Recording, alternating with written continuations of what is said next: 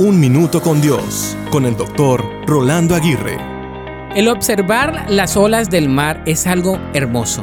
El sentarse en la orilla de la playa y contemplar el maravilloso océano es una muestra de la grandeza de un gran diseñador de todo lo que vemos. Existen olas impetuosas que parecen llevar mucha agua y otras que son más pequeñas y con poca fuerza. Las olas se suscitan sobre un mar en calma a raíz del soplo de una ligera brisa. De inmediato aparecen irregularidades sobre la superficie del agua como en forma de diamante. Si el viento cesa, las olas capilares se deshacen por la tensión superficial del agua marina. Pero si el viento persiste, encuentra un asidero en estas ondas y las hace crecer. Hay olas que pueden llegar a medir hasta más de 30 metros, mientras otras solo son de pocos metros y se tornan insignificantes. Los surfeadores profesionales son entrenados para que reconozcan el momento preciso donde vendrá el viento y producirá las olas para que ellos puedan surfear arriba de ellas. ¿Podemos hacer lo mismo nosotros? ¿Podemos identificar los grandes vientos que producirán inmensas olas de problemas en nuestra vida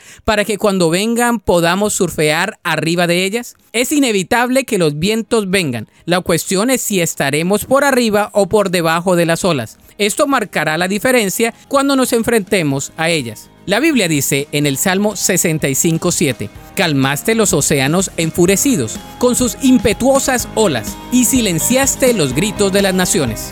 Para escuchar episodios anteriores, visita unminutocondios.org.